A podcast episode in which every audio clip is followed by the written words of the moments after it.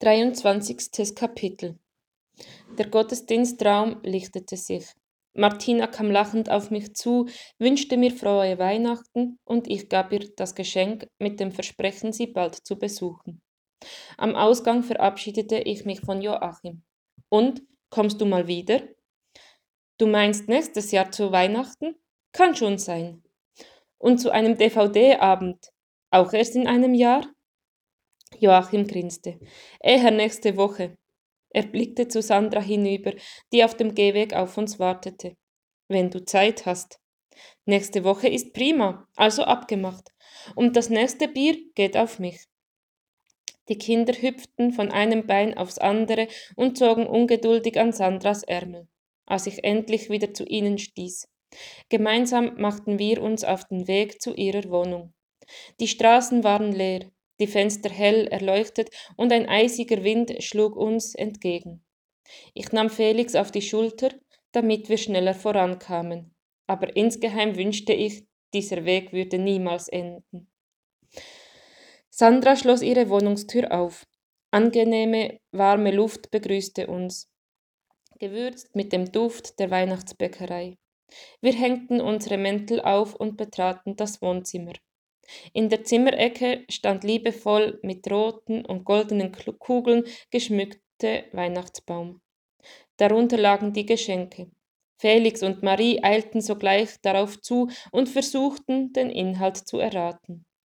Sandra legte Weihnachtsmusik auf und die Geschenke wurden nacheinander ausgepackt.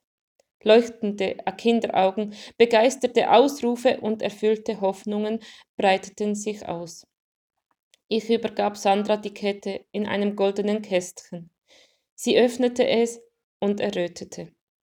Danke, flüsterte sie und legte die Kette gleich um.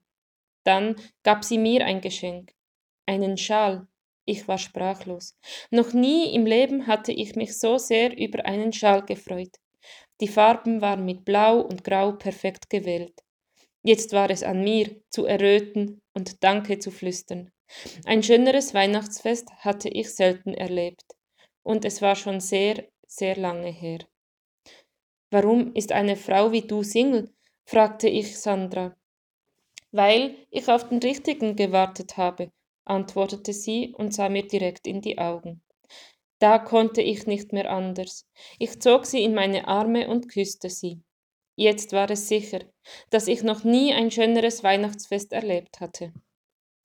Wir setzten uns in die Küche an den Esstisch und stürzten uns hungrig auf Kartoffelsalat und Würstchen. Kerzenlicht verbreitete einen warmen Schein und die Kinder schwärmten mit vollem Mund von ihren Geschenken. Wir erzählten uns von den Erlebnissen der Weihnachtszeit, in kleinen und großen Freuden und den kleinen und großen Ärgernissen. Sandra und ich tauschten verliebte Blicke aus, und ich fand, mit ihren geröteten Wangen sah sie zum Anbeißen aus. Felix bat mich, ihm zu helfen, das Raumschiff aufzubauen. Ich empfand es als Ehre. Unter dem Tannenbaum vertieften wir uns in die Betriebsanleitung. Sandra half Marie, eine Puppe aus der Verpackung zu befreien. Der Rest des Abends spielten wir, lachten und neckten uns. Wie im Flug verging die Zeit. Gemeinsam brachten Sandra und ich die Kinder ins Bett. Felix schlang seine Arme um meinen Hals. Feiern wir jetzt immer zusammen Weihnachten? Ich stupste ihm auf die Nase. Ich arbeite daran. Wie wäre es, wenn du dafür betest? Wird gemacht. Felix gab mir einen dicken Kuss auf die Wange und zog sich die Decke bis ans Kinn. Gute Nacht, sagte ich lächelnd und küsste ihn auf die Stirn. Sandra und ich befanden uns auf dem Sofa wieder, hielten unsere Tas Teetassen in den Händen und schwiegen. Die Stille um uns herum war gefüllt mit unseren Gefühlen, Ängsten, Freuden, Erwartungen und Staunen.